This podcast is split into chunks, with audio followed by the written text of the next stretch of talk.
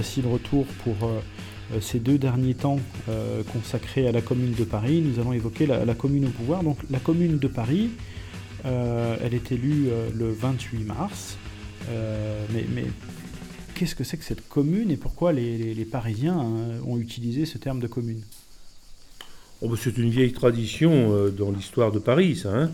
Il y a eu la, commune sous la Révolution de 89 qui a joué euh, un rôle très important.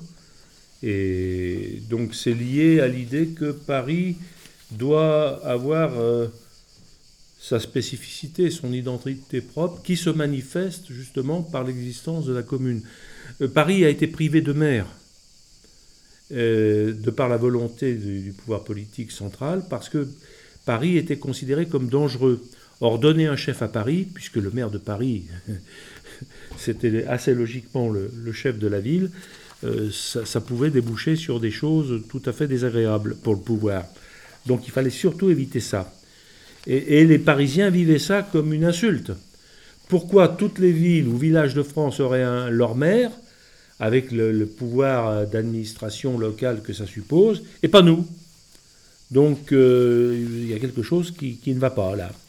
Et euh, il est certain que ça, ça a nourri un ressentiment à Paris qui est euh, très, très important. Et euh, alors que pour beaucoup de communeux, par exemple, lorsque la commune est mise en place, il y a un doyen d'âge.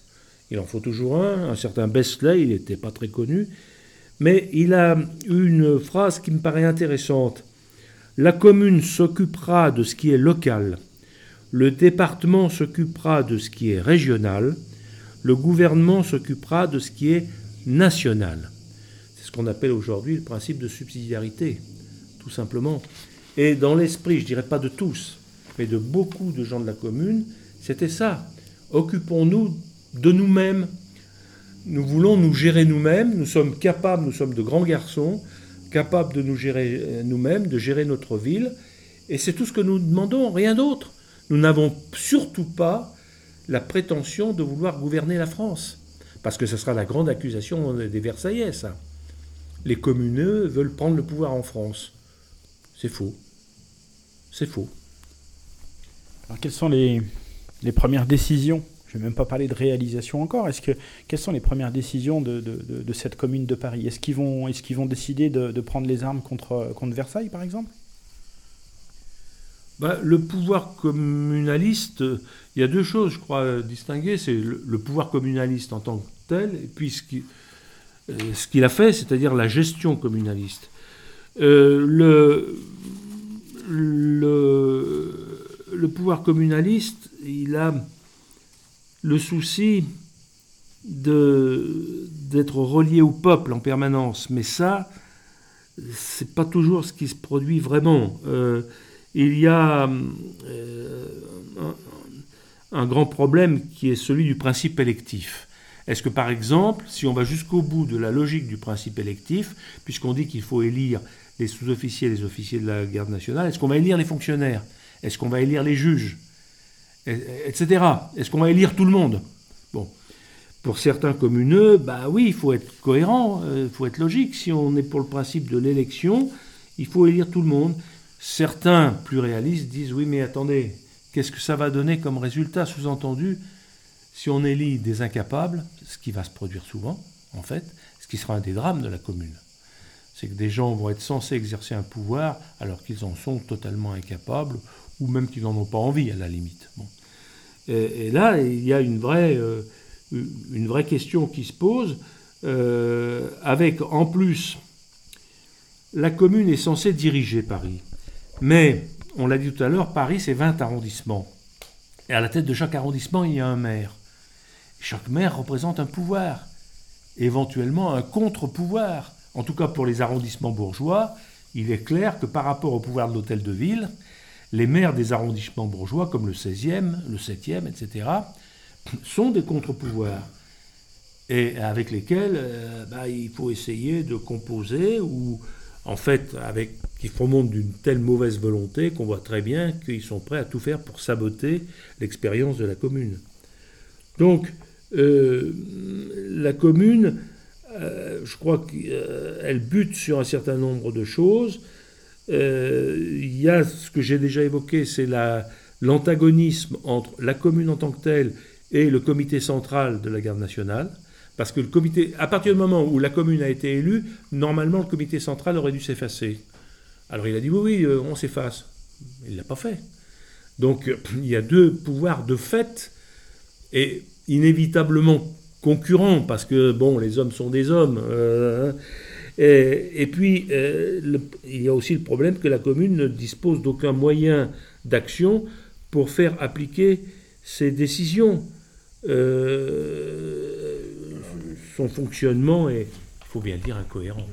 Ils avaient quand même 200 000 gardes nationaux. Ils faisaient quoi, ces gens-là, à part Savigny C'était le ah, reproche que, que leur faisaient les bourgeois Normalement, avaient un rôle purement militaire.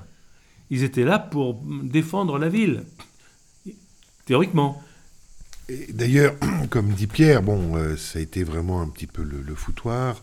Et euh, ce qui a d'ailleurs aussi écœuré euh, Louis Russell, en tant que délégué aux armées de son dernier poste, c'est que la garde nationale a voulu euh, intégrer les décisions de la délégation militaire. Et Russell, en bon officier, a, souscrit à cette demande et s'est aperçu que ben, les, réunions, les réunions, les discussions, les palabres et aucune, aucune réaction de, la part de, cette euh, garde nationale. Russell avait lancé un ultimatum à, à, la garde nationale en leur disant Moi, je peux vous faire gagner, mais à condition que à condition que vous obéissiez. C'est d'ailleurs pour ça qu'il a réclamé un, tribunal, un tribunal militaire, bon, qui... Euh, enfin, on, avance peut-être trop vite là. oui, aussi quand même c'est révélateur. Hein. Euh, euh, il y a des cours, des cours martiales. Et Russell préside une cour martiale. Et il, devant cette cour martiale sont, comparaissent des officiers de la garde nationale qui ont, qui ont déserté. Bon, il les condamne. Et le jugement est cassé ensuite par décision du comité, parce qu'en plus, parce que les choses ne sont pas simples, en plus, il y a un comité de salut public qui a prétendu se greffer par rapport aux autres autorités et qui prétend mettre son nez partout. Comité de salut public, c'est la grande révolution, c'est 93.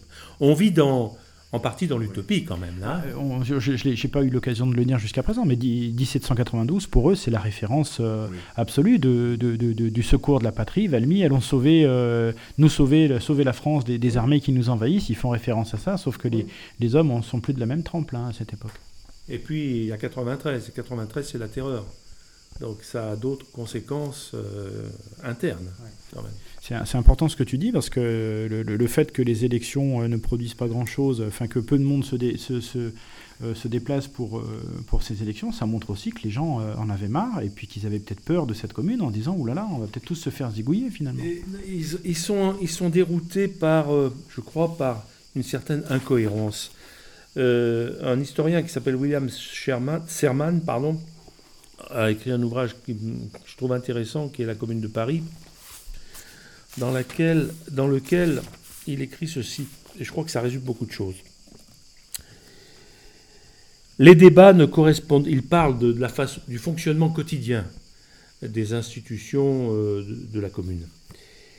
Les débats ne correspondent que rarement à l'ordre du jour, s'enlisent dans des affaires subalternes ou dans des discussions doctrinales, voire dans des querelles de personnes, et débouchent souvent sur une absence de conclusion ou sur une décision en contradiction avec, avec celle de la veille ou de l'avant-veille.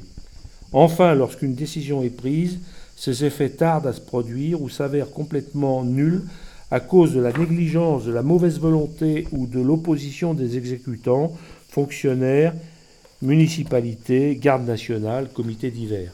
Oui, parce qu'on ne l'a pas dit, mais il faut le dire au passage, on a vu fleurir une quantité de comités pour tout et n'importe quoi, où chacun pouvait venir d'ailleurs pour euh, déblatérer, donner son point de vue, donner la solution miracle pour remporter la victoire. Tout cela tournait, euh, évidemment, il faut prononcer le mot à l'anarchie. Alors, euh, sur cette question des, délibérations et des assemblées, moi je vais revenir à un texte qu'a écrit euh, Louis-Auguste Blanqui le 18 novembre, 19 novembre 1970 qui s'appelle Point d'assemblée. Donc c'était très prémonitoire hein, en disant depuis que ces républiques fonctionnent, ces assemblées ne font que euh, que nous empêcher de vivre, et en plus on est conditionné par, euh, par l'époque, par les sujets que véhicule la presse. Et lui, oui, en novembre 70, donc quand on disait que Blanqui aurait pu jouer un rôle important, dès, 70, il, disait qu'il faut se méfier des assemblées, et il faut peut-être réfléchir à une autre manière de, d'organiser euh, notre, notre pouvoir.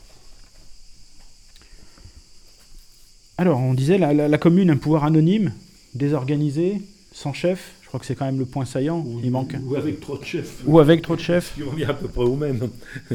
non, il, est clair que euh, il y a eu. Il faut rendre justice euh, aux communeux. Il y a eu beaucoup de dévouement, beaucoup de, euh, d'honnêteté, beaucoup de, bonne volonté dans, chez ces hommes de la commune. Beaucoup de sacrifices. Beaucoup de sacrifices, beaucoup de sacrifices. Mais tout ça a été compromis euh, de façon très, très dramatique, tragique, par le fait qu'il y avait une totale désorganisation, malgré des efforts. tout à l'heure, on voulait dire un mot sur la gestion communaliste. Il faut mentionner quand même des choses extrêmement positives des, qui ont été, j'allais dire, tentées par la commune. Parce que ce, qu'il faut bien rappeler aussi, c'est que la commune, elle a eu très peu de temps devant elle. 70 jours. Voilà. Et donc. Euh, et, qu'elle a été essentiellement défensive en plus, parce qu'elle avait, elle avait à répondre à des agressions. Euh, bien sûr. et, il y a des blocus. Bien sûr, bien sûr. Euh, j'avais quelques exemples. De, réalisation de la commune Oui, des décrets, oui. Bon, bah, par exemple, par exemple, il y a la, la remise des loyers échus d'octobre 70 à avril 71. La suspension de ce fameux moratoire. Voilà. Euh, il faut savoir qu'à Paris, il y avait 90% de locataires. Hein, donc c'était une, une décision très importante. Euh, la réquisition des logements vacants au profit des Parisiens victimes des bombardements versaillais. Donc là aussi, c'est quand même bon. Euh, le dégagement, alors là, là aussi hallucinant, le dégagement gratuit des objets d'une valeur inférieure à 20 francs gagés au monde piété. Et en 1871, il y avait 1 800 000 objets gagés au monde piété. Donc je ne sais pas si aujourd'hui on se rend compte de ce que ça pouvait représenter. Pour, ceux qui ne savent pas forcément ce que c'est que le monde piété, bah, le monde piété, c'est un organisme qui vous permet de déposer un, bijou, un objet, contre une somme, contre une somme. Voilà. Donc, ce qui prouve que les gens avaient vraiment besoin de, avaient vraiment besoin d'argent. Euh, le décret d'ailleurs sur le Mont Piété précisait que on rendait aux gens retrait gratuit, mmh. ah, puisque normalement, euh, quand, quand, vous déposez quelque chose au Mont Piété, vous pouvez aller le récupérer à condition, en payant ce que vous avez reçu évidemment du Mont Piété. Et bien là, la décision, c'était de dire retrait gratuit pour les habits, les instruments de travail, la literie et les livres. C'est intéressant, ça, les livres. Ça veut dire que là, on, voit cette, cette, ce souci qui était présent chez beaucoup de communeux, les blanquistes, mais pas seulement eux, euh, de dire c'est par l'instruction que le peuple se libérera. Euh, s'il n'apprend pas euh, à prendre conscience de ce qu'il est et de ce qu'il doit devenir, rien n'est possible. Et ça, ça passe par l'enseignement, par les livres, d'où la, euh, des décisions sur l'enseignement qui sont très importantes. Tu, les as peut-être, Jean-Paul oui, euh, La création de la... la création... Oui, pardon, Roberto. Euh, donc, l'action, bon, une action pour une école laïque et gratuite, hein, gratuité de l'enseignement, instauration des cours publics, Hein, de cours publics. Hein. Création de bourse aussi. Euh, création de bourse, bien sûr. Euh, il y avait donc euh, le développement de l'enseignement professionnel, déjà. Hein. Et, y a, et le, le, programme, le programme était le suivant. Je trouve ça d'une très grande actualité. Les faits et les principes scientifiques seront enseignés sans aucune concession hypocrite faite au dogme que la raison condamne et que la science répudie. L'enseignement public de la morale ne procède d'aucune autre autorité que celle de la science humaine. Donc voilà, que les faits, que l'enseignement, que le savoir, et pas de bourrage de crâne. Euh, c'est lié à, l'anticléricalisme. Bah oui, c'est ce que j'allais dire. Qu'est-ce qu'il lui reproche à cet enseignement clérical finalement? En, quoi il est bah, parce, que parce que parce que finalement c'est ça a été même très très violemment anticlérical. Donc qu'est-ce qu'ils avaient de, de, si violent à leur reprocher Un compte à régler avec l'Église parce qu'ils reprochaient à l'Église. Bah, l'opium du peuple, hein, la vieille formule quand même de Marx, oui, et d'être l'allié du pouvoir, c'est tout. Et donc de, de, conditionner les gens à, leurs conditions et de dire qu'il faut surtout pas vous en extraire. On peut, on peut le résumer comme ça. Et en visant spécialement les femmes et les enfants. Hein, c'est-à-dire que tout commence, ça les jésuites l'ont compris depuis des siècles, hein, tout commence par la prise en main euh, du cerveau des enfants, donc par l'enseignement. Mais ce qui est frappant, euh, on disait tout à l'heure qu'ils ont eu peu de temps, hein, c'est que la commission d'organisation de l'enseignement, destinée donc à mettre en place tout un nouveau système, elle est formée le 28 avril. 28 avril. Et une autre commission est destinée à réformer les écoles de filles. Ça, c'est très novateur. Parce que les filles, on les oubliait régulièrement. Hein. Les filles, c'est pas intéressant, ça sert à rien. Bon. Mais cette commission de réforme des écoles de filles, elle est formée le 22 mai. La commune a encore six jours à vivre. Donc euh, là, on voit bien, euh, moi, c'est une des choses qui me frappe le plus. C'est que cette volonté qu'ils ont eue de mettre en place des choses novatrices, de dire il faut, il faut changer l'avenir, oui, mais l'avenir, ils n'en avaient pas. Ils l'ont eu à terme parce que l'enseignement gratuit obligatoire et laïque, ça finit par se faire. Donc c'est une victoire a posteriori des communeux, ça. Oui, alors la, commune, bon, ben, aussi, parallèlement à l'enseignement, euh, a fait ouvrir les bibliothèques, les musées, les théâtres. Euh, il y a la création, sous la direction du peintre Courbet, de la Fédération des artistes de, Paris, euh, qui, qui indique alors c'est Courbet hein, qui, parle, euh, j'en appelle aux artistes, à leur intelligence, à leurs sentiments, à leur reconnaissance. Paris les a nourris comme une mère et leur a donné leur génie. Les artistes doivent, par tous leurs efforts, c'est une dette d'honneur, concourir à la reconstitution de son état moral et au, et au rétablissement des arts qui sont sa fortune. Donc, point d'anarchie, point de destruction dans ses, dans ses propos. Hein.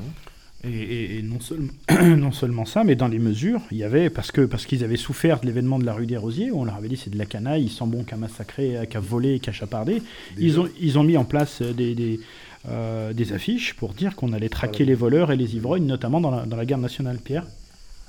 Non, non, dans, dans, tous les ventailles de, des mesures que les communes ont voulu prendre en très peu de temps, et ça il faut quand même leur, rendre justice, ils ont essayé de faire le maximum en, très peu de temps, euh, avec des, points qui me, paraissent particulièrement intéressants, comme la promotion des coopératives ouvrières de production.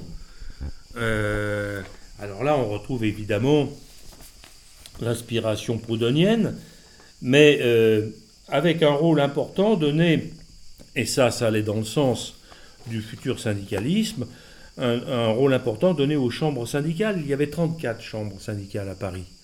Et euh, donc euh, là, il y a quelque chose de très prometteur qui est fait, avec par exemple des ateliers coopératifs féminins. J'y reviens parce que là, on voit que certaines femmes ont joué un rôle important. Il y a une, une femme, et on part toujours de Louise Michel, à juste titre, parce que c'est une figure, mais il y a eu d'autres femmes euh, remarquables, entre autres une certaine Elisabeth Dmitriev. Dmitriev, son nom indique bien son origine slave, euh, qui a été une révolutionnaire ardente, qui a participé euh, à, tous les moments de la commune, y compris les plus dangereux. Elle avait créé une union des femmes pour la défense de Paris. Bon, alors, je ne sais pas si nos féministes actuelles rendent justice aux femmes de la commune, mais je ne suis pas sûr d'ailleurs qu'elles sachent euh, qu'elles aient existé parce qu'elles euh, sont souvent incultes. Mais euh, il n'empêche que là, il y a une réalité historique. Alors, je, crois déjà, pour peut-être un petit peu euh, resserrer le sujet, faut peut-être dire à nos auditrices et auditeurs. On, reste toujours sur les, innovations. Toujours sur les innovations. Hein, qu'il y a eu neuf commissions. Il y a eu neuf commissions techniques et une commission exécutive, le Conseil général de la commune, euh, qui était constitué donc des neuf délégués de chaque commission et qui avait pour rôle d'appliquer les décrets euh, de la commune et faire paraître, il ne faut pas l'oublier, le journal officiel, puisque le journal officiel est paru du 20 mars au 24 mai. Alors, on a donc cette fameuse commission qui chapeaute. Donc, la commission des finances, on en a parlé avec le budget de la ville et euh, ses relations avec la Banque de France, entre autres. Euh, la commission de la justice, donc qui réorganise les tribunaux qui ont été désertés par euh, les, magistrats et les fonctionnaires.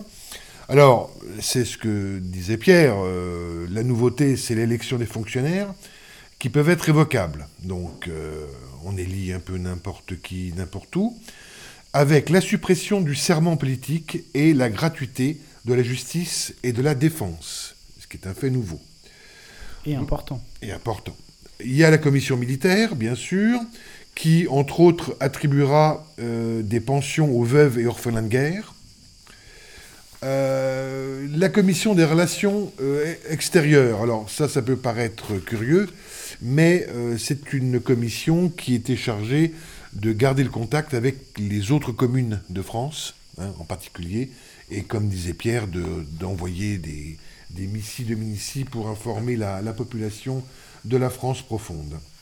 Alors, une petite chose marrante, c'est que euh, le bureau de presse de cette commission était tenu par un jeune poète qui s'appelait Paul Verlaine. Mmh. Comme quoi on découvre euh, en étudiant les sujets de certaines choses. Euh, donc il y a eu la commission des services publics, donc qui ont remis en marche entre autres les chemins de fer et la poste, entre autres. Hein. Euh, la poste, car il faut quand même bien euh, vous rendre compte que dans Paris assiégé, eh ben, le courrier circulait. Et petit fait marrant... malgré le blocus. Hein. Malgré le blocus, tout à fait. Et petit fait marrant, les Versaillais se sont aperçus de, cette, de cette, chose et ont remplacé le, comment dirais-je, le, le timbre Hein, la, dentelure voilà, des timbres euh, d'une façon différente de celle qu'utilisaient les, les, Parisiens. Et eh bien, toutes les semaines, des Parisiens allaient voir les Versaillais et acheter leur stock de timbres pour que les Parisiens puissent, euh, ben, puissent faire leur courrier et les envoyer. Bon, je veux dire, c'est comme dit Pierre, il y a eu quand même des gens qui se sont, euh, qui se sont investis à 100% et parfois jusqu'au bout. Donc il y a euh, la commission des subsistances euh, qui est sur l'approvisionnement de Paris. Bon, ben ça, je pense qu'il n'y a pas besoin d'en dire beaucoup. Il y a la commission donc de la sûreté générale qui veille au maintien de l'ordre et, à la sécurité et qui travaille en relation avec euh, la, commission des armées. La commission de l'enseignement, ben, on en a parlé juste avant. et puis il y a la grosse, très grosse commission du travail de l'industrie et des échanges, qui là donc a, produit un certain nombre de décrets, euh, comme par exemple euh, le décret du 16 avril, puisque ben, nombre d'ateliers donc, ou d'entreprises, hein, comme on l'avait dit auparavant, avaient été abandonnés par leur, par leur patron, et euh, provoquant donc un gros chômage. Hein. Donc la commission décide de confier aux chambres syndicales le soin d'établir les moyens d'une reprise euh, de ces exploitations euh, par la création de sociétés ouvrières qui euh, donc sont chargées de remettre en exploitation ces, entreprises. Et par contre, le problème, si le patron revient, comment on fait? Puisque c'est quand même une propriété, une propriété. Et là, il y a donc la mise en place d'un jury arbitral qui fixera les conditions financières pour une cession définitive de l'atelier euh, à la société ouvrière. Donc hein, tout est bien pensé, tout est bien organisé. Euh, alors, un décret par contre qui a eu un retentissement énorme et qui était attendu par une certaine population ouvrière, c'est le décret du 20 avril. C'est l'interdiction du travail de nuit des ouvriers boulangers. Donc un décret très attendu par la profession et qui fera que nombre de ces salariés seront des communeux ou des communards sans concession. Alors oui, un autre... C'est vraiment une commission qui a beaucoup travaillé hein, et qui, je pense, a, peu parlé. Il y a le fameux décret du 13 mai qui concerne les marchés publics communaux. Euh, le décret met fin au tout libéral en matière de marchés euh, marché communaux. Euh, pourquoi? Parce que chaque entreprise qui devra intervenir, proposer hein, son travail, son entreprise pour un, travail communal, devra dans son cahier des charges indiquer le, le, prix minimum de la journée de travail pour éviter les surenchères de, de dumping social, comme on dirait dumping social de, de coût du travail. Là, on est sur les, sur les marchés publics. Voilà. Et, en plus, communaux, hein. communaux, mais en plus, on met fin au monopole. On met fin au monopole et on permet un partage, enfin une autre manière de, d'accéder aux bénéfices. Et en plus, sont favorisées les sociétés ouvrières qui sont dans le domaine réclamé par le, par le, chantier. Voilà. Hein. Donc un travail quand même euh, très important mais comme on, comme on l'a dit, environ 62 jours, 73 jours, donc euh, des intentions, mais malheureusement peu de réalisations par le fait. Pierre? Oui, euh, tout ça était pourré de bonnes intentions, bien entendu, euh, avec parfois à l'arrivée des résultats mitigés. On, vient de parler du rôle euh, de l'État dans le cadre de la commission du, travail, euh, normalement, l'État aurait dû être client pour favoriser la reprise des activités de beaucoup d'ateliers, de, petites entreprises, aurait dû passer des commandes. En particulier, il y avait de gros besoins en vêtements pour la garde nationale. Des pantalons, des vareuses, etc.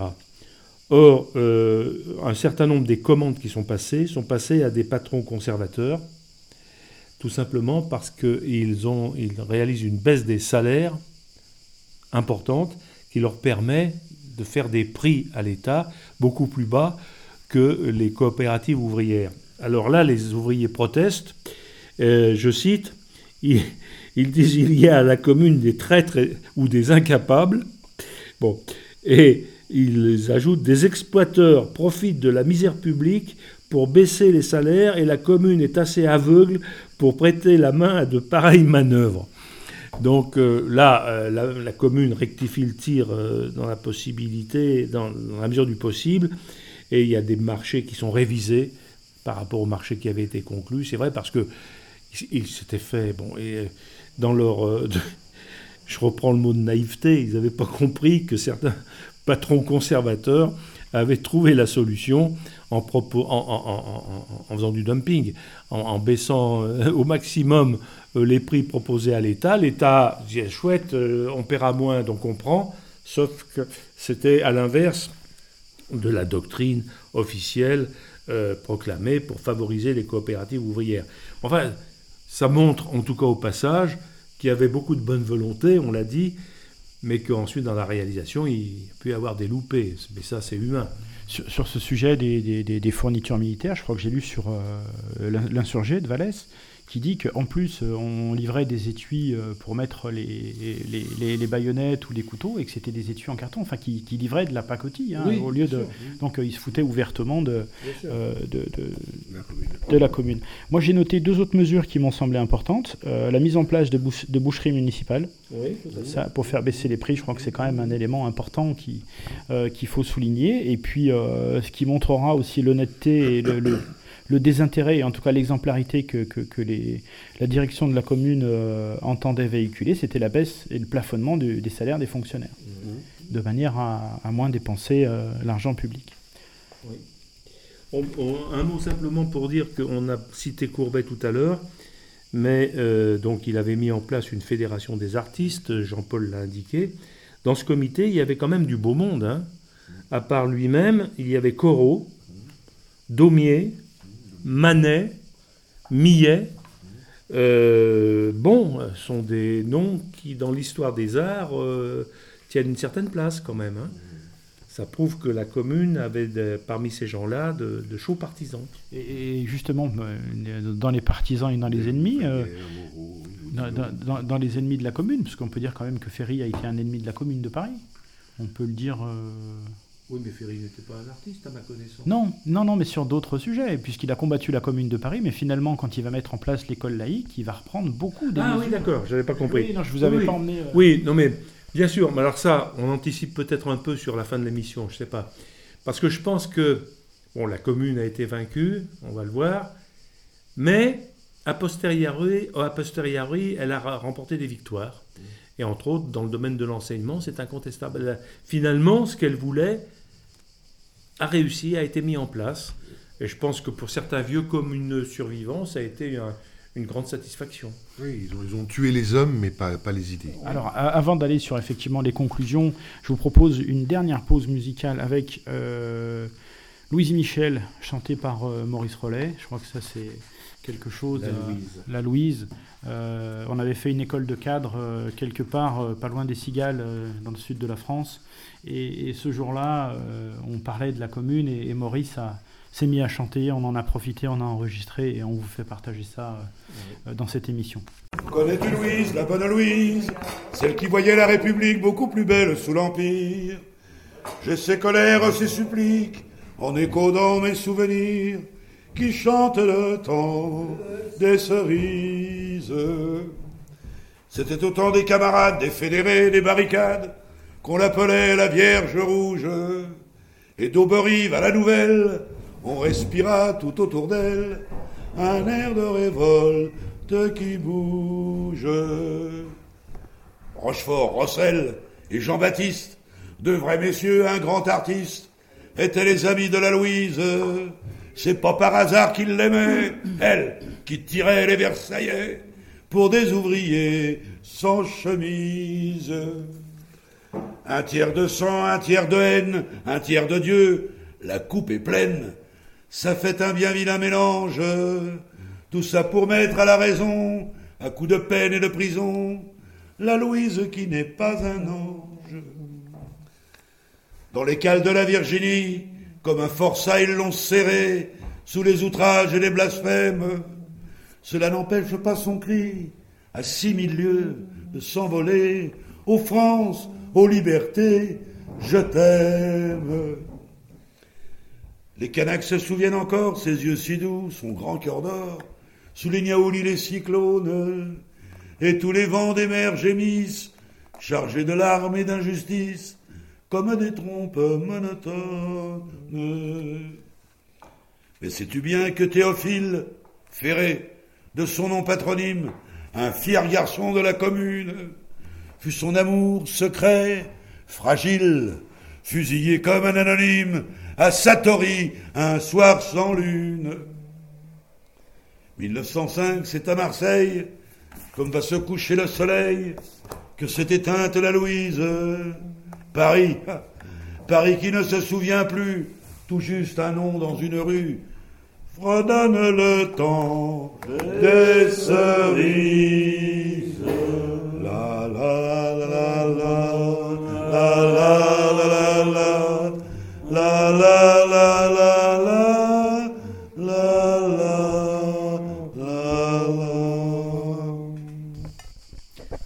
Voici de retour pour cette toute dernière partie euh, de l'émission consacrée à la Commune de Paris.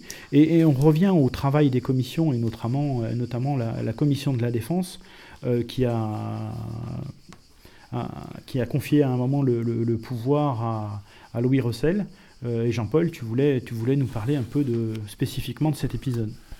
Oui, donc Louis Rossel euh, devient délégué, délégué à la guerre et demande à la commune des hommes et des moyens.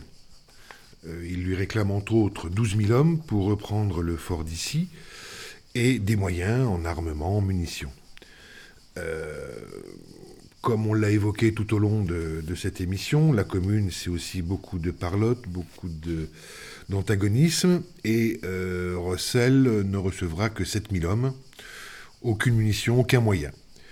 Écœuré, parce que je crois que écœuré, déçu, Rossel euh, donne ses démissions voyant qu'il ne peut absolument pas mener la réponse militaire qu'il faut aux Versaillais. Il faut quand même rappeler il faut quand même rappeler qu'on est censé avoir 200 000 gardes nationaux et qu'il n'en a pas 7 000 qui viennent, euh, qui viennent euh, prêts à se battre. Quoi. Donc ça, ça, montre quand même aussi la, la désorganisation. non, plus que ça, je pense que l'assistanat euh, dont avait profité une certaine partie des gardes nationaux, qui disait moi je touche mes sous, mais je ne suis pas capable de, de, de, de, me battre quand il faut.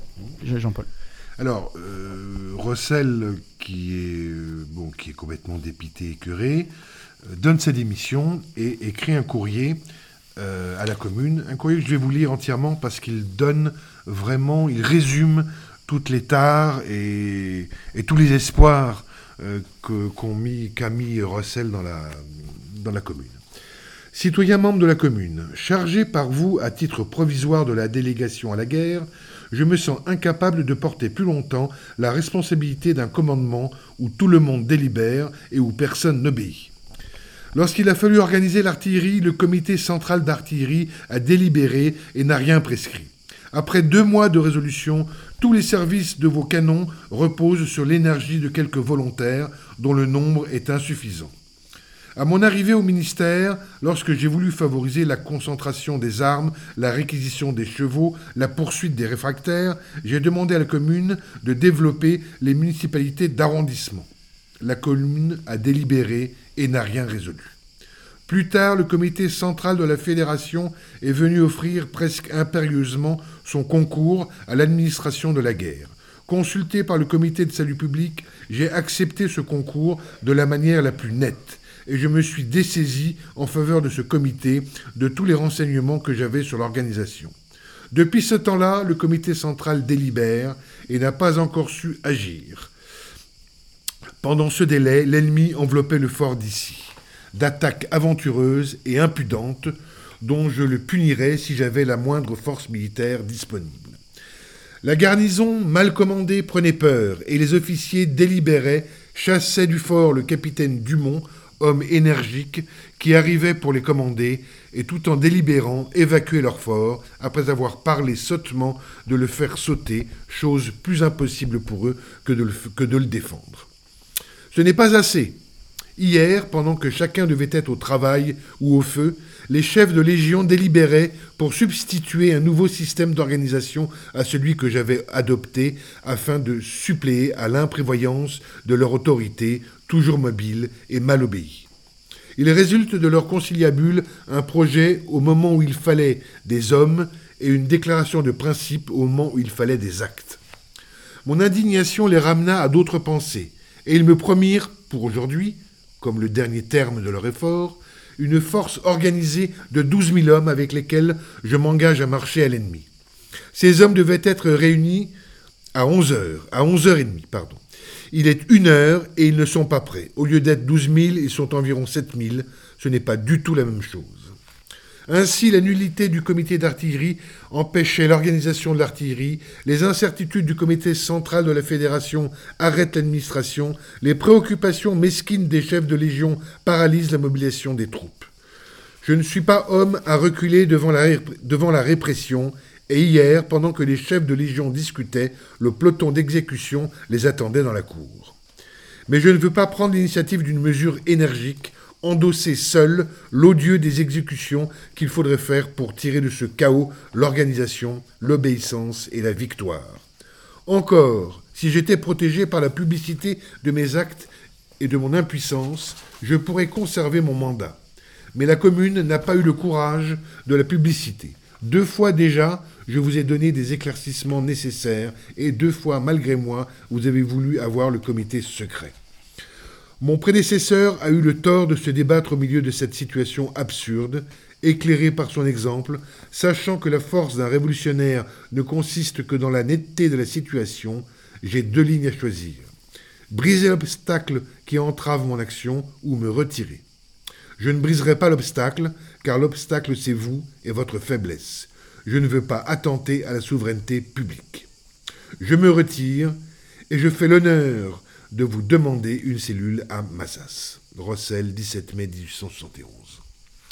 Je crois que cette lettre vraiment euh, résume euh, toutes les de la commune, en tout cas dans le milieu militaire, et surtout démontre un grand, un grand écœurement, une grande lassitude de Rossel, qui, ma foi, n'aura pas pu, comment dirais-je, défendre la ville comme il aurait, comme il aurait pu le souhaiter.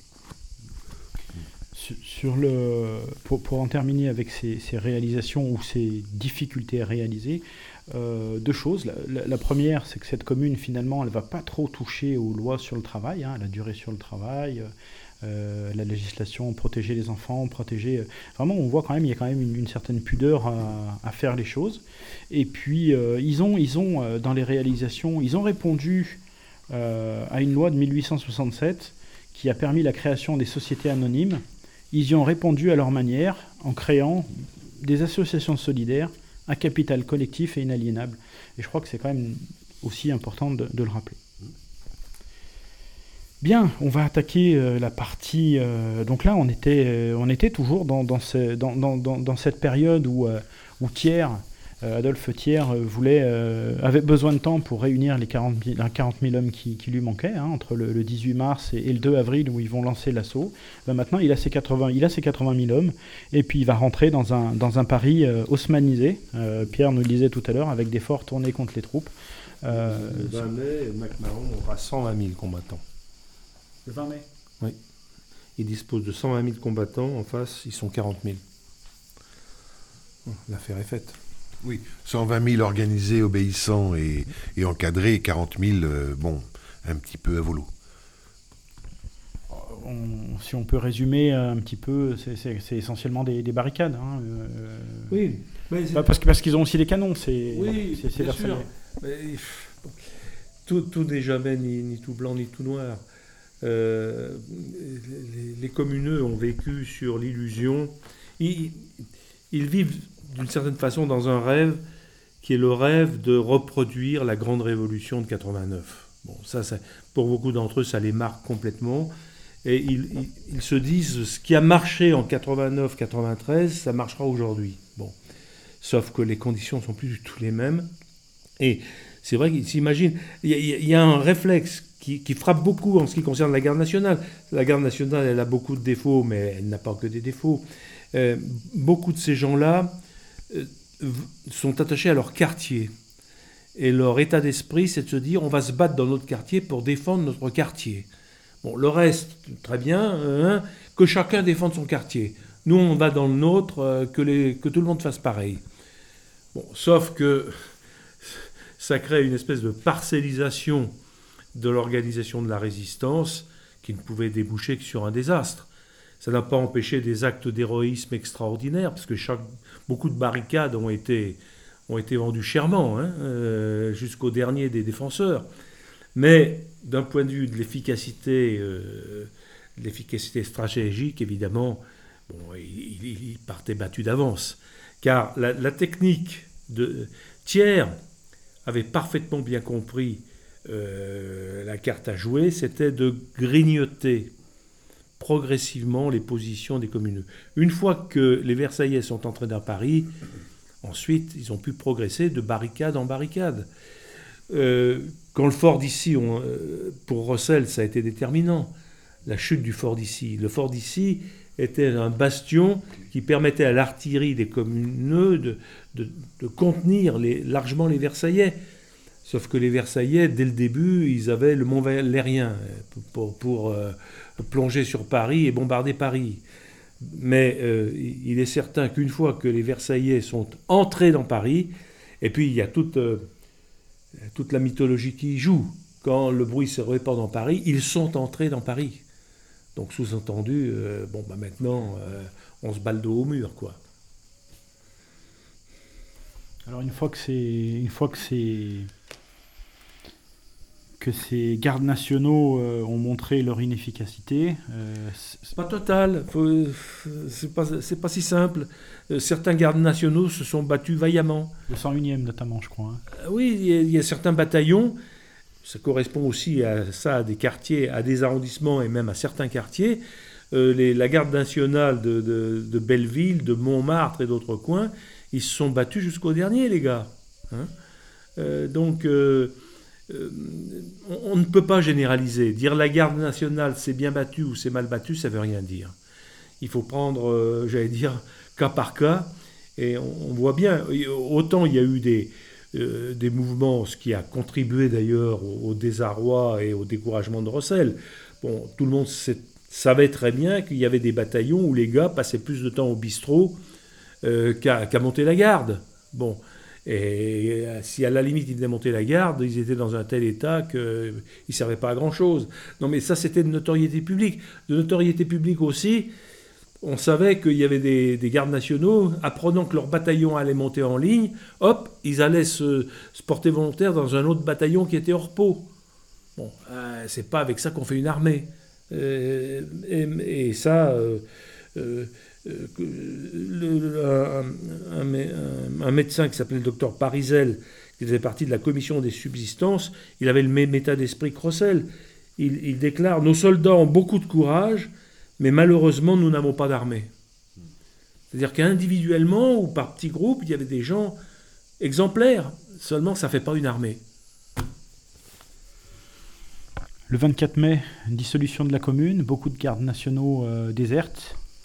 Euh, et, là, on, rentre dans une deuxième phase des combats. Pierre, tu l'as un petit peu évoqué, mais c'est ce qu'on a appelé les, combattants euh, au bras nus. Euh, donc, du coup, là, c'est le peuple qui.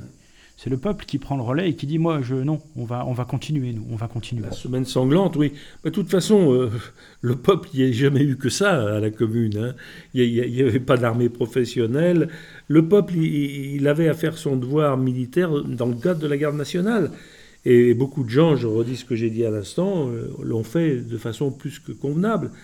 Mais bon, euh, il y a eu les autres, euh, beaucoup d'autres, et avec...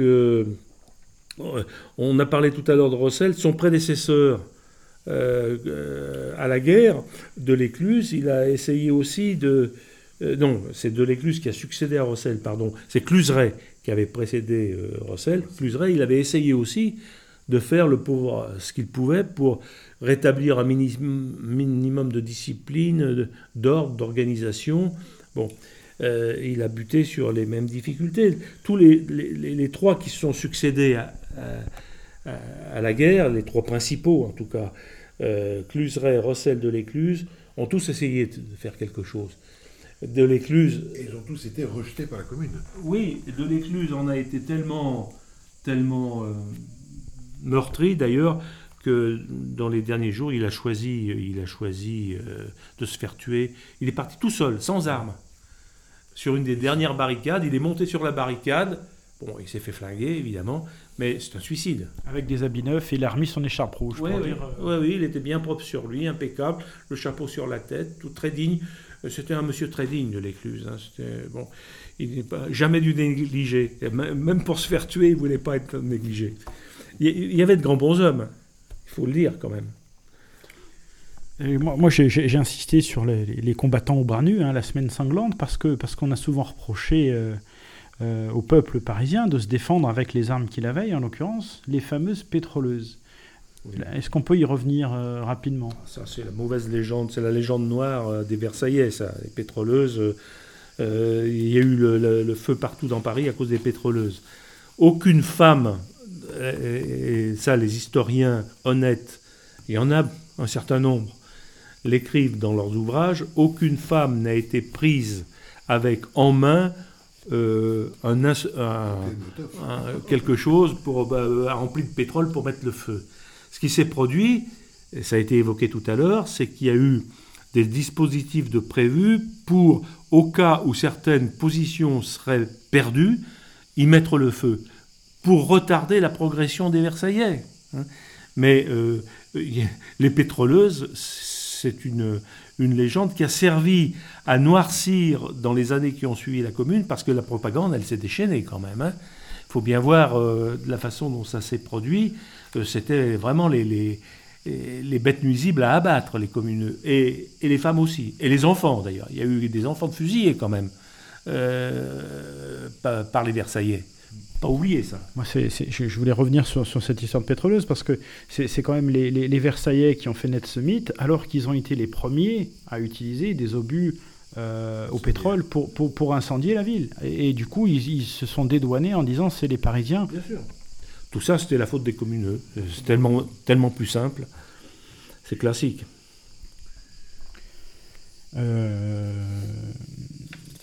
Donc la, dernière, la dernière barricade tombe le 28 mai. Euh, rue Rampeau, c'est ça?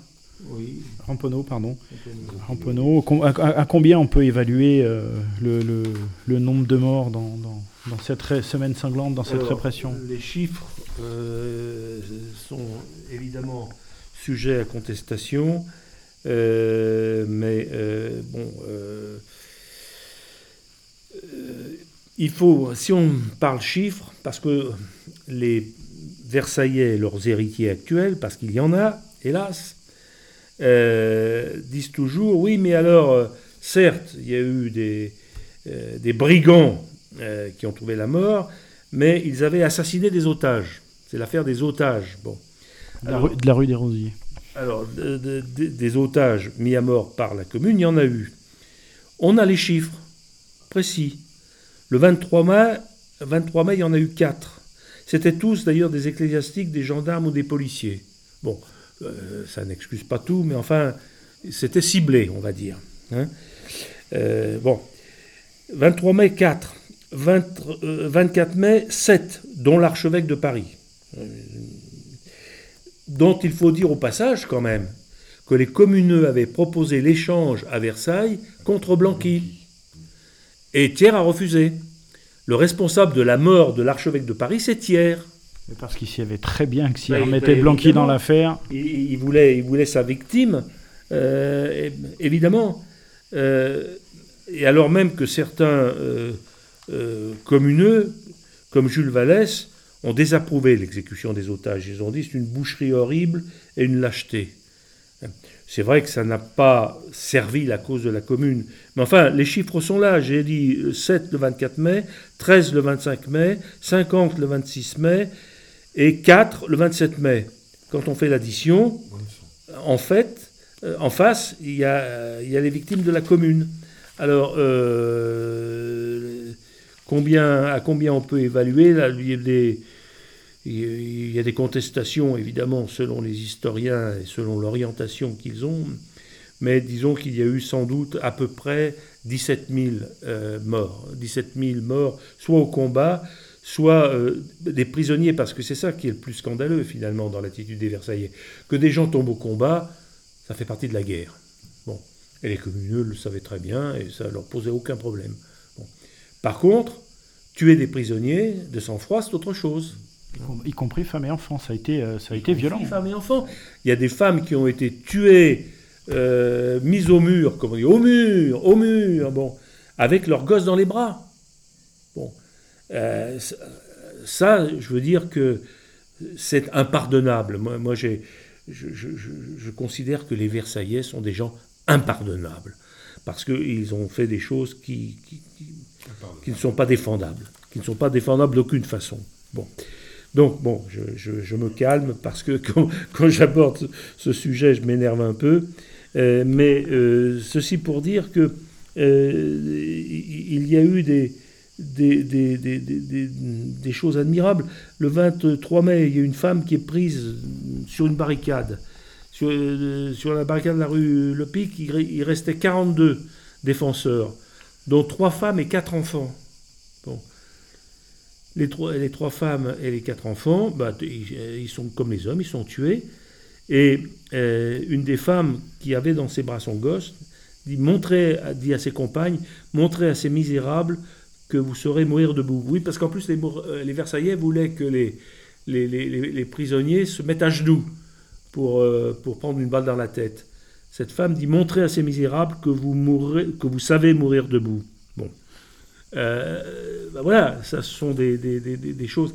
Et alors à ce sujet, est-ce que j'ai le temps de citer un, petit poème de Victor Hugo? Tout en temps, c'est les auditeurs qui, qui, qui, prendront leur temps de C'est un beau texte. Victor Hugo euh, avait, avait, de la sympathie. Il s'est pas mouillé, hein, parce que Victor Hugo n'était pas tellement du genre à se mouiller. Mais, Il avait sympathie. mais il avait une sympathie. Et, et puis il paraît que la semaine de la commune où euh, il a perdu son fils, euh, Oui. il enterrait son fils. Oui, oui, oui. Et ensuite, il a, il a fait partie des gens qui réclamaient l'amnistie. euh, Bah, il, a, il- fait partie des gens qui ont, qui ont demandé l'amnistie de, de Rossel. Oui, entre autres. oui, Entre oui, autres. entre autres. Et alors, il a fait un petit poème qui s'appelle Juin 1871. Sur une barricade au milieu des pavés, souillé d'un sang coupable et d'un sang pur lavé, un enfant de 12 ans est pris avec des hommes. Es-tu de cela, toi? L'enfant dit Nous en sommes. C'est bon, dit l'officier, on va te fusiller. Attends ton tour. L'enfant voit des éclairs briller et tous ses compagnons tomber sous, sous la muraille. Il dit à l'officier Permettez-vous que j'aille rapporter cette montre à ma mère chez nous? Tu veux t'enfuir? Je vais revenir. Ces voyous ont peur. Où loges-tu? Là, près de la fontaine, et je vais revenir, monsieur le capitaine. Va-t'en, drôle. L'enfant s'en va.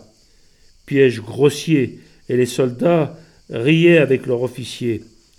Et les mourants mêlaient à ce rire leur râle. Mais le rire cessa, car soudain l'enfant pâle, brusquement reparut, fier comme Viala, vint s'adosser au mur et leur dit Me voilà. Alors, euh, c'est un, ép- un épisode authentique. Et la, la fin de l'histoire dit que le capitaine, quand même, voyant ce gamin, s'est dit on va, on va quand même pas le tuer, quoi. Donc il lui a dit fiche le camp, je veux plus te voir. Mais il y a une chanson célèbre hein, qu'on mettra à la fin de l'émission, Le Capitaine au mur, où effectivement ils, ils prennent un peu le, le portrait de, de différentes populations et, et ils, et ils expliquent pourquoi ils se sont battus et ils les fusillent malgré tout. Euh, deux, deux- deux autres endroits euh, au nom important dans, dans- dans cette euh, semaine sanglante, Satori et le, le- le- le mur des fédérés? Oui, Satori. Bah, Satori, euh, oui. euh, euh, Parce que là, Satori, ils y ont été à la, à la mitrailleuse, hein, si j'ai bonne. euh, c'est ça, Oui, c'est- bah, on, est, on, est- on était plus sur des pelotons d'exécution. euh, Ben, oui, il y a eu ça, puis il y a eu après les, les fusillés Satori, individuels. Oui. Ben, c- Satori, donc le commissaire Satori, le 28 novembre euh, 71, Rossel est fusillé, et avec deux, deux camarades, hein, deux camarades à lui, dont Ferré. dont Ferré, voilà, tout à fait. Théophile Ferré. Enfin, moi, j'avais noté 43 000 prisonniers à l'issue, si on, si on part des 20 000 morts. Et surtout, j'ai noté que six ans après, ils continuaient à chercher et à juger Oui. les gens qui. Oui, oui, jusqu'en 1875 ça a duré. Ouais. Et du 24 au 28 mai, au Luxembourg, nuit et jour, on fusille plusieurs centaines d'hommes, de femmes et d'enfants. Euh, et puis il y a bien d'autres endroits. hein. Et, euh, avec des critères euh, assez étonnants. Euh, Galifet, qui était une des vermines versaillaises, en chef, le général Galifet, avait un, critère. Il faisait, euh, regrouper tous les gens qui avaient des cheveux gris. Euh, et euh, il les faisait fusiller euh, sur place, bien sûr. Pourquoi les cheveux gris? Parce qu'il disait, ah bah ceux-là, ils ont dû faire 48. Ils ont l'âge. Donc ça leur a pas suffi. Ils ont fait 48, ils ont voulu refaire, allez, on les élimine. Il faut aussi dire au passage qu'il y a eu des exécutions sommaires de la part des Versaillais dans les hôpitaux, les, am- les ambulances, euh, y compris en tuant des médecins et des infirmières qui protestaient parce que des blessés étaient achevés sur leur lit d'hôpital. Donc euh, voilà, euh, si on veut parler d'infamie, il y a de quoi dire. Parce qu'il faut, il faut, il faut expliquer pourquoi, pourquoi ces massacres. Parce qu'ils voulaient faire une saignée. Vallès l'avait évoqué. En disant si jamais on engage le combat, on va repartir pour 20 ans euh, de, de, de- domination du- des pouvoirs de l'argent. Et là, bah, c'est exactement ce qu'ils ont mis en œuvre avec la répression. Ils ont fait cette saignée de, euh, de, tous ceux qui, qui se sont opposés à,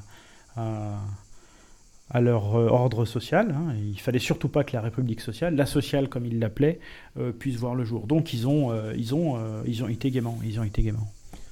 Bah, L'idée, c'est- bah, euh, Non, mais je dis, c'est une vieille idée.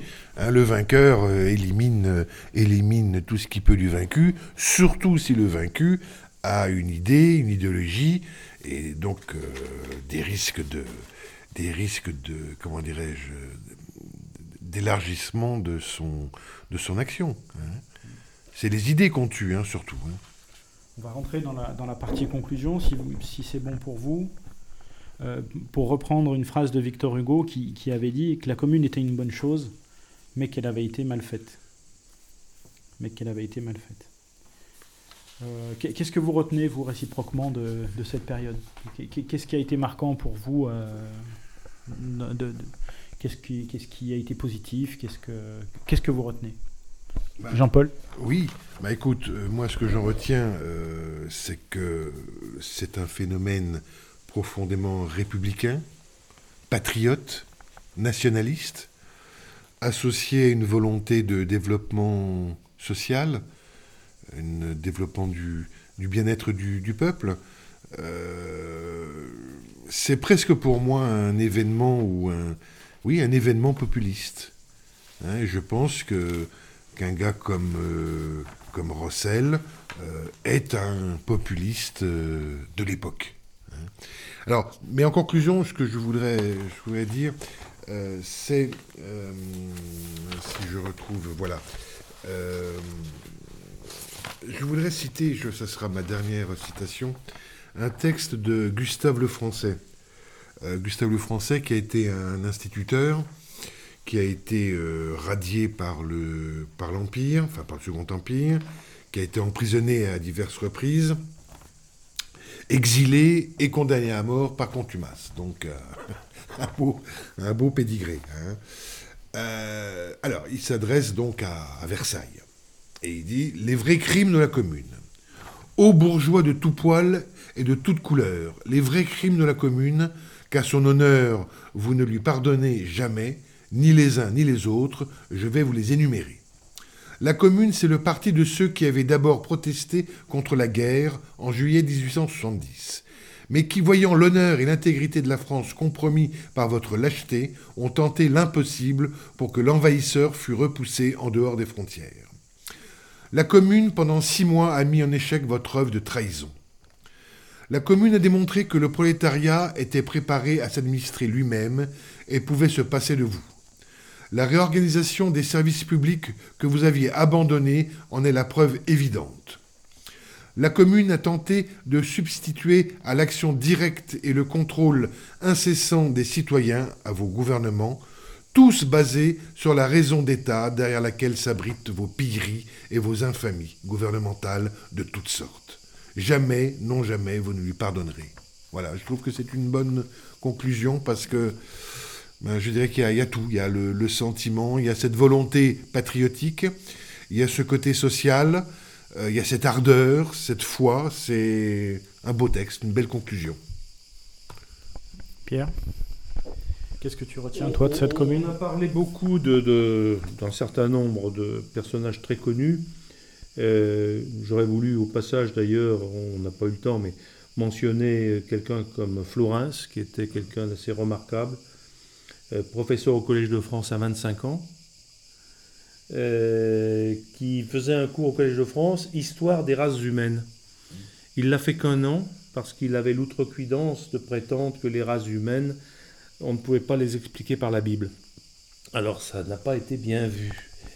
Il était blanquiste.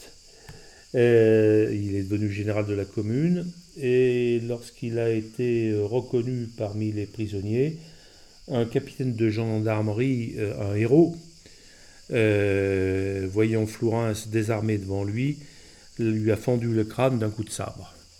Il a été largement récompensé, ce capitaine de gendarmerie, pour cet acte absolument exemplaire.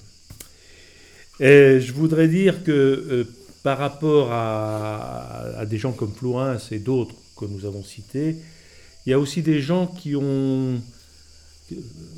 méritent d'être évoqués euh, parfois et qui ont joué un rôle plus modeste. Euh, à l'époque, il y a longtemps, euh, d'Europe Action, dans une collection de livres qui s'appelait Collection Action, nous avions édité Les carnets d'un fédéré de Martial Sonis. Et ces carnets d'un fédéré avaient été mis au point par Jean-André Fauché, c'est quelqu'un d'un peu oublié aujourd'hui, c'est dommage parce que c'était quelqu'un d'assez remarquable. Et ce Martial Sonis, dont il a publié les carnets d'un fédéré, c'était un pays, comme on dit. Il venait du Limousin, c'était un maçon, un, compagnon du devoir, qui s'est retrouvé à Paris pour chercher du travail, qui s'est retrouvé au milieu de la commune et qui a, qui a combattu euh, au milieu de la commune. Il s'en est sorti euh, avec beaucoup de chance, il a réussi à s'échapper de Paris. Mais c'est un cas parmi beaucoup d'autres. Ce Martial Sonis, aujourd'hui, tout le monde a oublié son nom. Euh, enfin, moi pas. Et on, mettra les références euh, sous, sous, l'émission. On ne doit plus le trouver très facilement, mais euh, c'est un bouquin assez, assez... Parce que ça, c'est du, c'est du vécu. Ce brave maçon limousin, il a écrit au jour le jour ce qu'il a vécu, tout simplement, avec des mots très simples, les mots de quelqu'un qui n'avait pas une grande culture, mais qui était intelligent, qui essayait de comprendre, qui voulait participer. Et moi, ma conclusion, c'est que la commune, la commune n'est pas morte. Ça, c'est très important, euh, ne serait-ce que par l'exemple qu'ont laissé certains de ses participants. Alors, moi, je suis un peu de parti pris, j'ai quelques préférences. Euh, je voudrais citer, pour terminer, euh, la lettre écrite par Ferré, qui a été fusillé, on l'a dit tout à l'heure, aux côtés de Rossel. Euh, membre de la Commune de Paris, je suis entre les mains de mes vainqueurs. Ils veulent ma tête, qu'ils la prennent. Jamais je ne sauverai ma vie par la lâcheté. Libre j'ai vécu, j'entends mourir de même. Et puis un brave cordonnier qui s'appelait Trinquet, qui lui a laissé un mot. Mon seul regret est de ne pas avoir été tué. Parce que c'est vrai que c'est quelque chose qui a habité beaucoup de survivants de la commune. C'est le souvenir des camarades qui sont morts à leur côté euh, sur les barricades. Et ça, ça a nourri la détermination et la volonté révolutionnaire ensuite de beaucoup de gens, et pendant plusieurs générations. Et ça n'est pas mort. C'est ça qui est important pour moi. C'est que tout ça n'est pas mort. Et euh, pour montrer que ça n'est pas mort, je termine avec, euh, évidemment, je dis évidemment, une citation de Louise Michel. Je suis comme Maurice, moi j'aime bien Louise Michel. Puisqu'il semble que tout cœur qui bat pour la liberté n'a droit qu'à un peu de plomb, j'en réclame ma part, moi. Si vous n'êtes pas des lâches, tuez-moi, c'est ce qu'elle a dit devant ses juges. Je, suis content que tu, parles de ça, mais je ne vais pas vous lâcher comme ça, j'ai encore quand même quelques questions, je suis désolé. Louise Michel, elle a dit J'appartiens à la révolution sociale, je passerai ma vie à vous combattre. Et ça, c'est vrai que c'est des, mots forts parce qu'elle a dit ça, elle, était face à ses, juges. Euh, moi, j'ai encore quelques questions parce que derrière, il y a eu des, conséquences dans, sur, d'autres sujets. Insatiable. Insatiable. J'ai passé cette émission m'a passionné et je suis vraiment très content de. Euh, alors Henri Guillemin, Henri Guillemin, euh, qui a beaucoup travaillé ici sur la, sur la commune, il a dit que cette période de la commune, elle a finalement consacré la victoire de la Trinité du sabre, du goupillon et du coffre-fort. Est-ce que, est -ce que ça, c'est pas quelque chose de... Oh, c'est un résumé un petit peu partisan, parce que Guillemin, euh, enfin ceux qui le connaissent savent qu'il n'était pas tout à fait neutre, mais euh, ça n'est pas, il y a une part de vérité, euh, incontestablement.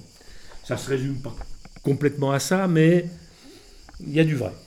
le Mont des Martyrs, la basilique du Sacré-Cœur ah. de Montmartre. Cette espèce d'abominable chose si un jour euh, des gens qui viendront après nous en ont la possibilité, je souhaite qu'ils fassent sauter au plastique le Sacré-Cœur. Mais pourquoi C'est quoi ce monument, Pierre? C'est ce que parce que c'est le monument euh, dressé euh, à la gloire de la réaction versaillaise. Qui est Ah oui, et qui, est totalement laid. C'est du même niveau que la basilique de Fourvière à Lyon. Euh, j'espère qu'un jour elle aura le même sort. Les choses laides, ça doit disparaître. Alors, euh, Bismarck. Bismarck, il a mis en place des mesures sociales, mais est-ce que finalement il n'a pas tiré les conclusions de ce qui s'est passé euh, Parce que on, dit souvent, Bismarck, ça a été le, un des premiers à mettre en place des mesures sociales en Europe. Est-ce qu'il n'a pas tiré les conclusions de, de, cette guerre de 1870 et de la, et de la commune versaillaise? Enfin, de Paris Incontestablement, Bismarck qui était un homme intelligent et prudent, euh, a été marqué par euh, le déroulement de la commune et Il connaissait bien le sujet, forcément, puisqu'il était aux premières loges, directement ou indirectement. Euh, qu'il en ait tiré des conclusions pour l'Allemagne, la situation en Allemagne n'était pas tout à fait la même qu'en France, mais Bismarck, parce qu'il avait une grande intelligence politique, a compris qu'il fallait donner à la classe ouvrière sa place dans la vie d'une nation. Et lui et d'autres, d'ailleurs il n'a pas été le seul à le faire, ont entrepris euh, de réaliser dans l'Allemagne de la fin du XIXe siècle euh, des institutions sociales assez exemplaires, euh, qui ensuite d'ailleurs ont inspiré d'autres responsables politiques à une époque plus proche de nous, en Allemagne. je vais t'éviter de déraper, Pierre. L'assurance maladie en 1883, euh, Bismarck, la loi sur les accidents du travail en, 1884 et une loi instaurant une assurance vieillesse et invalidité en 1889. Alors que le Front populaire fera pas mieux avant 1936 ah et que l'Italie euh, de Benito Mussolini. Oui, bah, euh, l'Italie du Duce, parce que c'est ainsi qu'il faut l'appeler, a réalisé sur le plan social des choses tout à fait remarquables. Les Italiens d'aujourd'hui, d'ailleurs, qui sont des gens intelligents, pour beaucoup d'entre eux, sont les premiers à le dire. Ils n'ont pas cette espèce de, côté borné, euh, euh, euh, manichéen qu'ont beaucoup de Français qui refusent de reconnaître l'évidence. il m'est arrivé de, discuter très, de façon très sympathique avec un sénateur membre du Parti communiste italien euh, c'est lui qui avait pris l'initiative euh, qu'on parle de Mussolini. Il m'a dit Mussolini, mais euh, c'est un homme qui a fait beaucoup de bien à l'Italie et il est absurde de ne pas le reconnaître. Bien. Alors moi je vais terminer avec deux émissions de Rossel. Jean-Paul sera content comme ça. la première, que le peuple s'instruise s'il veut sa part de pouvoir. Je crois que ça c'est un élément important pour, pour, construire l'avenir, pour construire l'avenir, notamment face à une presse qui vomit euh, mensonges et contre-vérités, qui retourne l'histoire. Je pense que c'est important de l'appréhender. C'était déjà le cas en 1870, c'est toujours le cas en 2017. Euh, et enfin, sur, la motivation euh, des, gens à se battre, vouloir plus de justice sociale, et ce sera le mot de la fin parce que je pense que c'est toujours valable. Russell disait Ces gens difformes se battaient pour que leurs enfants soient moins chétifs.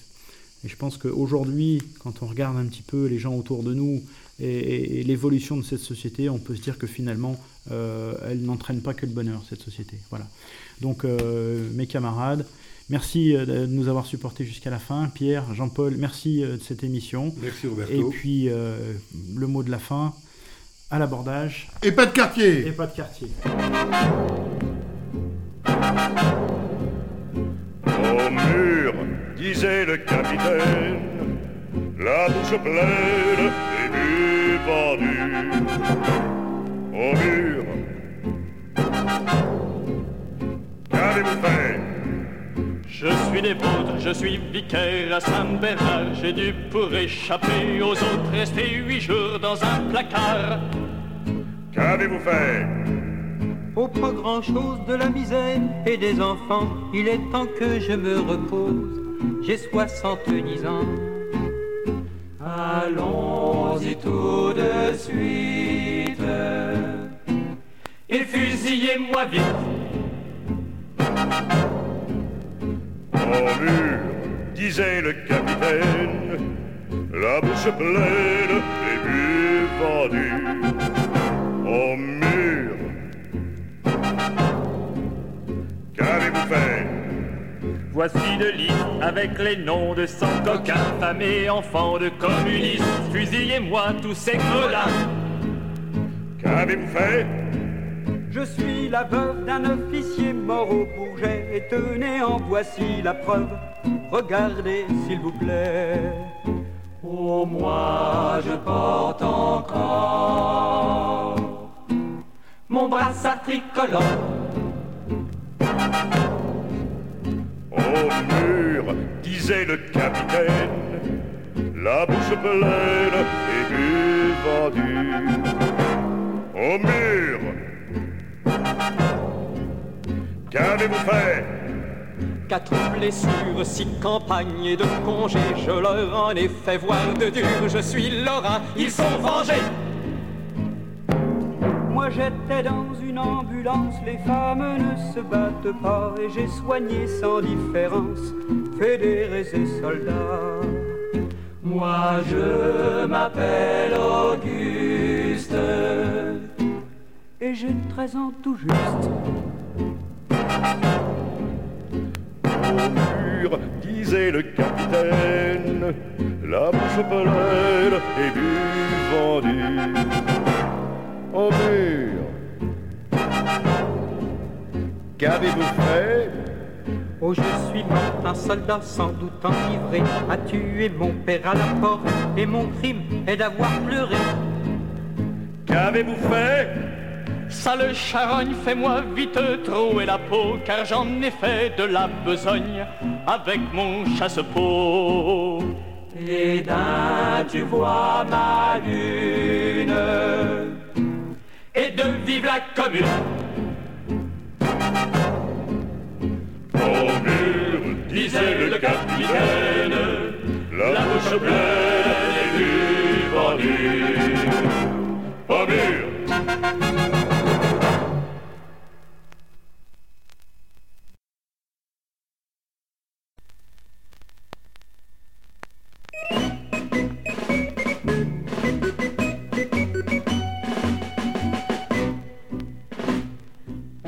Tué à coups de chasse-peau, à coups de mitrailleuse, et roulé avec son drapeau dans la terre argileuse.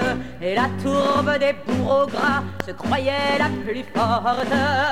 Tout ça n'empêche pas Nicolas que la commune n'est pas morte. Tout ça n'empêche pas Nicolas. que la commune n'est pas morte. Comme faucheur rasant un pré, comme on abat des pommes, les Versaillais ont massacré pour le moins cent mille hommes. Et les cent mille assassinats, voyez ce que ça rapporte. Tout ça n'empêche pas Nicolas que la commune n'est pas morte. Tout ça n'empêche pas Nicolas. que la commune n'est pas morte. On a bien fusillé Varlin, Flourens, Duval, Millière, Ferré, Rigaud, Tony Moilin, gavé le cimetière. On croyait lui couper les bras et lui vider la horde. Tout ça n'empêche pas Nicolas que la commune n'est pas morte. Tout ça n'empêche pas Nicolas. que la commune n'est pas morte. Ils ont fait acte de bandits, comptant sur le silence, achevé les blessés dans leur lit, dans leur lit d'ambulance, et le sang inondant les draps ruisselait sous la porte. Tout ça n'empêche pas Nicolas que la commune n'est pas morte. Tout ça n'empêche pas Nicolas. que la commune n'est pas morte. Les journalistes, policiers, marchands de calomnie ont répandu sur nos charniers leur flot d'ignominie. Les maximes du camp, les Dumas ont vomi leur eau forte. Tout ça n'empêche pas Nicolas que la commune n'est pas morte. Tout ça n'empêche pas Nicolas. que la commune n'est pas morte. C'est la hache de Damoclès qui plane sur leur tête à l'enterrement de Valès. Ils en étaient tout bêtes, fait qu'on était un fiertat à lui servir d'escorte. Ce qui prouve en tout cas Nicolas que la commune n'est pas morte. Ce qui prouve en tout cas Nicolas. que la commune n'est pas morte. Bref, tout ça prouve aux combattants que Marianne a la peau brune, du chien dans le ventre, et qu'il est temps de crier vive la commune. Et ça prouve à tous les Judas que si ça marche de la sorte, Ils sentiront dans peu nom de Dieu que la commune n'est pas morte. Ils sentiront dans peu nom de Dieu. que la commune n'est pas morte.